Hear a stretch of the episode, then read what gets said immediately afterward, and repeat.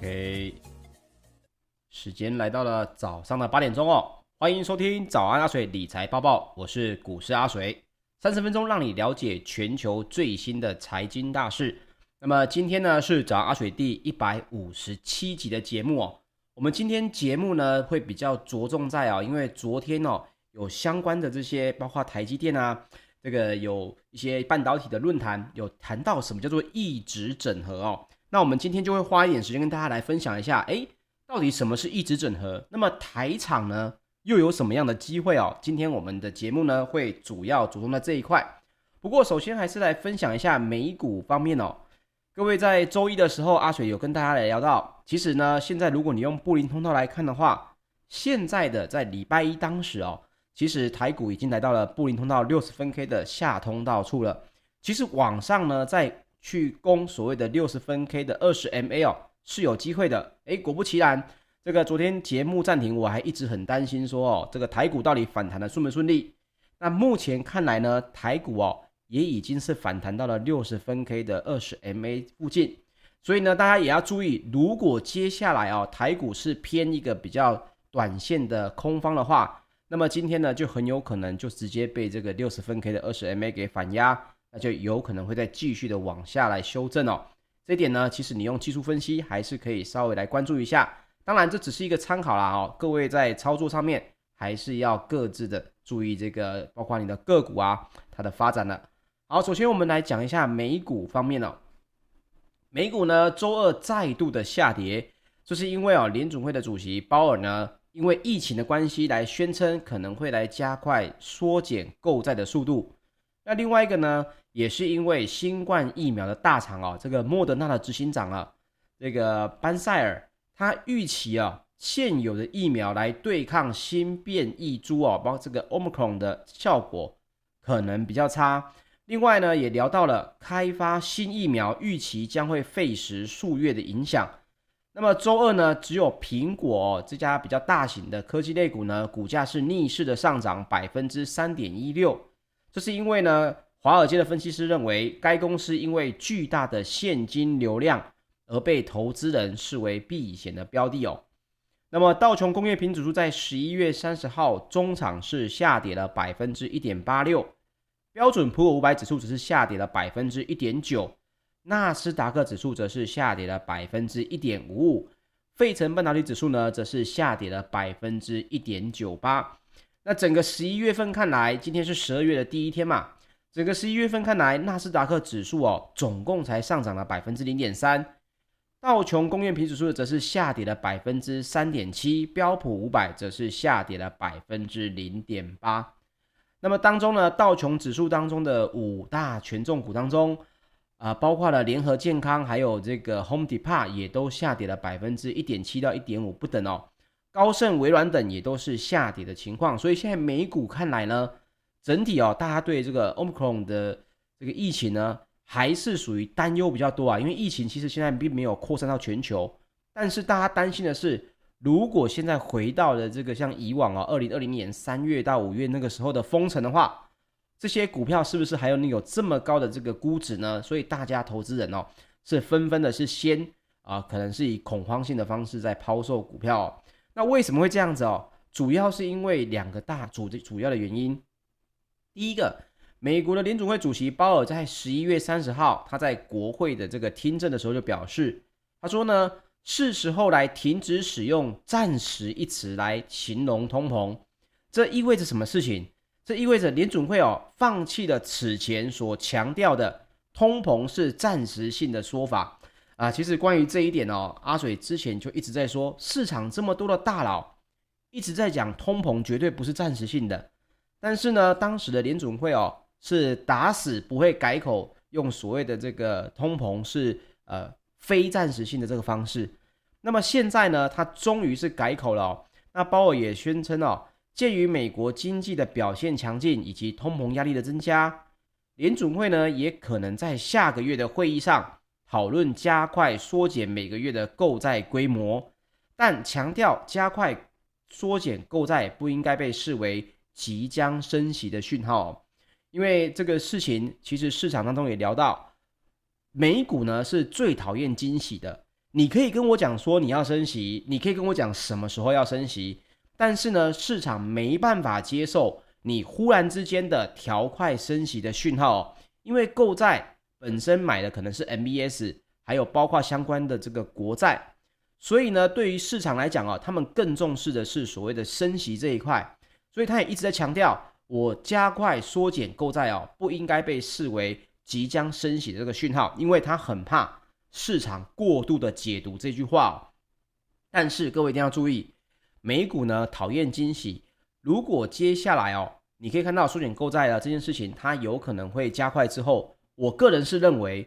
呃，升息这一块到明年的二零二二年的这个六月开始哦，还是有可能往前提一季哦，这件事情是有可能会发生的哦，因为毕竟呢，大家说，哎，为什么？如果你今天哦不升息的话，你对于美元来说，主要还是一个比较偏弱的讯号。你只有升息，美元才会偏强。那么目前呢，鲍尔在听证会的发言哦，也证实了此前哦分析师的这个揣测，就是呢，鲍尔获得提名连任之后，联准会升息的时机哦，将会更快的来到。所以目前呢，其实华尔街也是在担心这件事情。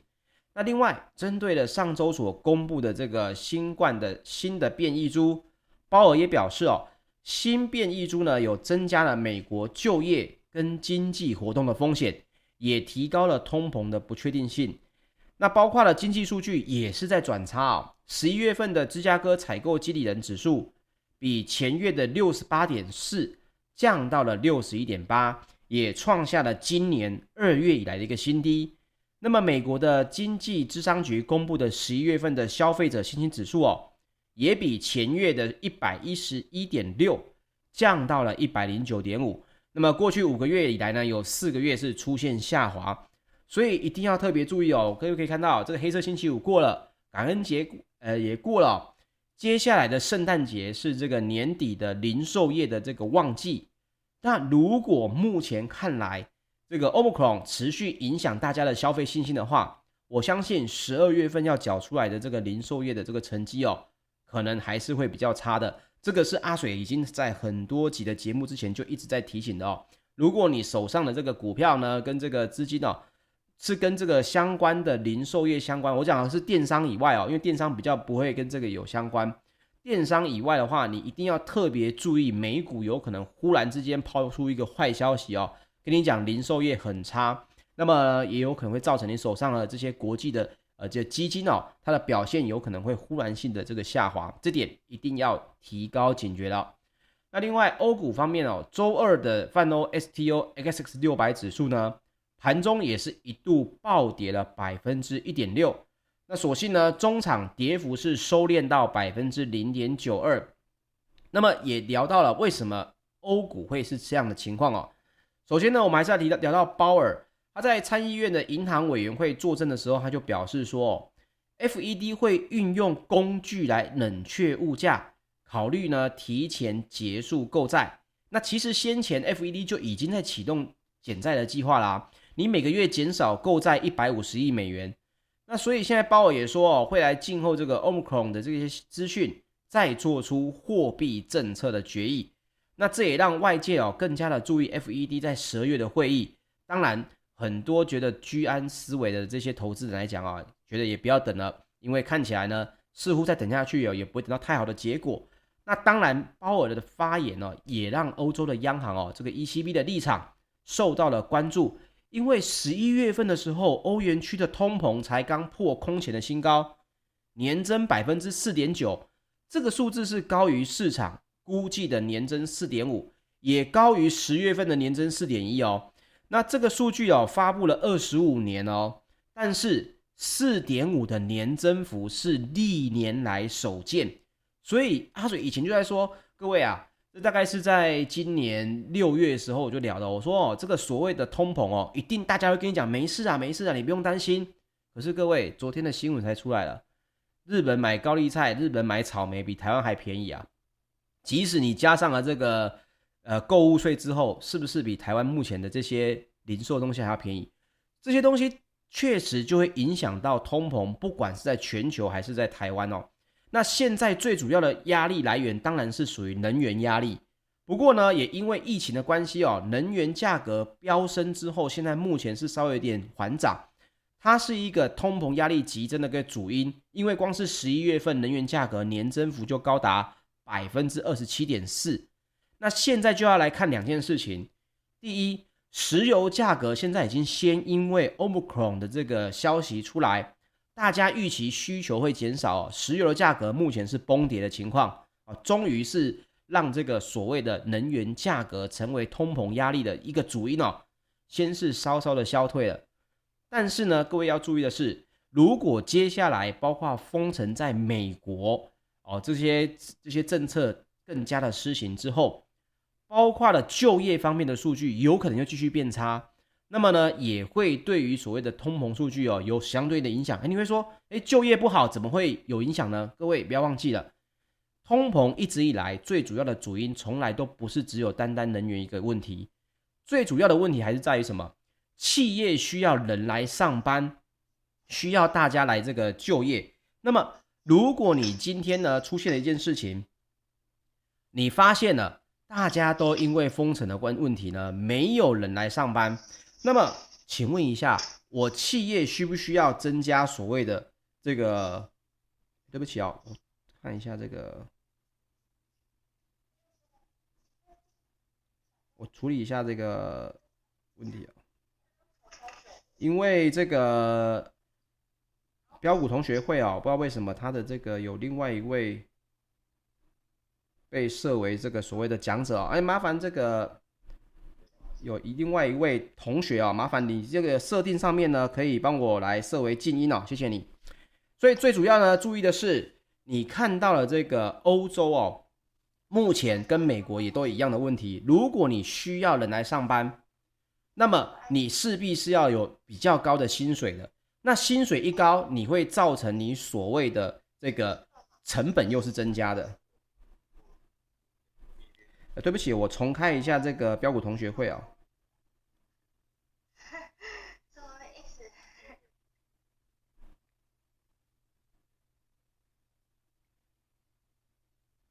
因为我发现标股同学会有人这个另外的，好，没关系，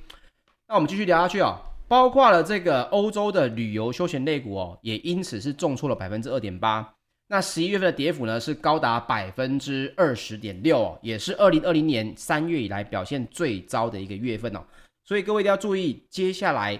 这个通膨的问题哦，并不会因为能源价格消失。而出现的这个可能呃完全不会有通膨问题，这个问题还是有可能会持续的增加了。那另外我们来讲讲石油方面哦，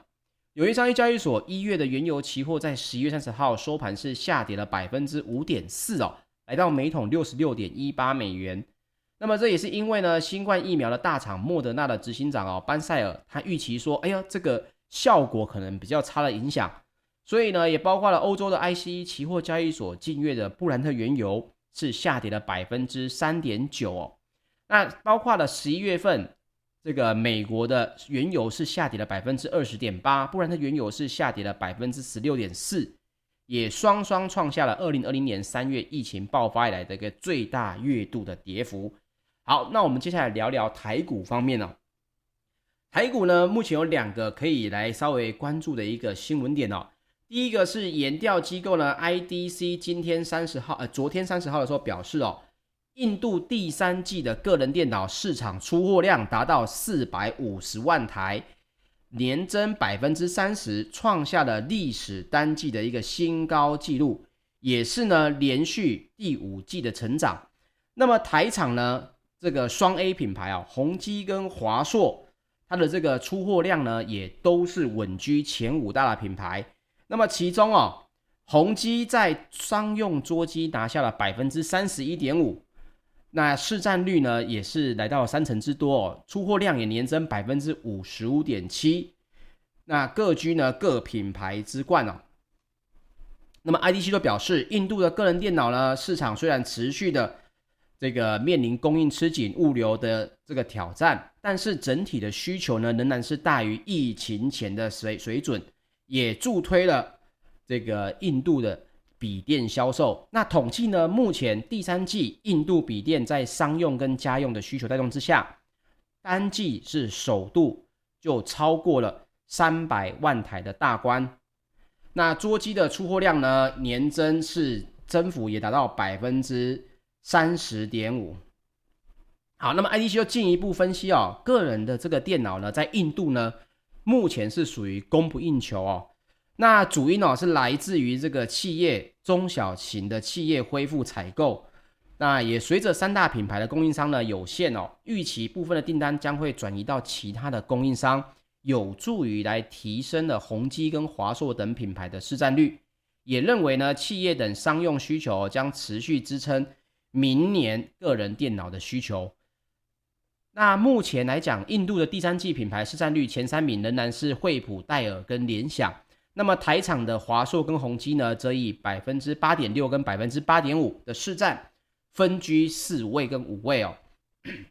好，那我们接下来来聊聊今天要讲的这个主题哦，异质整合哦。这个异质整合呢，就聊到了晶圆代工厂的龙头哦，台积电，他们的卓越科技院士呢，跟他们的研发的副总哦，余振华。昨天就有聊到了台积电的先进封装异质整合呢，目前有面临一个解决方案的成本控制，还有精准制程控制的两大挑战哦。那他现在也希望呢，能够跟产业的上下游一起来努力。那为什么聊到这个呢？其实这是因为哦，这个国际半导体产业协会哦，今天呢，呃，昨天在这个论坛当中开展的前夕，在脸书上面。就以这个所谓的一直整合未来趋势挑战为题来做直播，那也邀请了这个余正华先生跟日月光控股的副总哦洪志斌先生来共同分享。好，那我们先来聊一聊什么是异质整合哦。异质整合这个概念哦，各位可以来现在感受一下哦。其实不只是只有这个半导体业哦，一直要来最对缩小体积的这个追求。还具备呢两大优势。那第一呢，在进行 IC 设计的时候，不需要把所有的功能设计在同一个晶片上，可以提高呢设计开发的一个效率。第二哦，它可以来突破矽的物理限制哦，把矽的应用呢应用到各个不同的领域。所以呢，各位应该也知道，哎，现在看起来矽是目前最常见啊，发展也最成熟的这个半导体材料。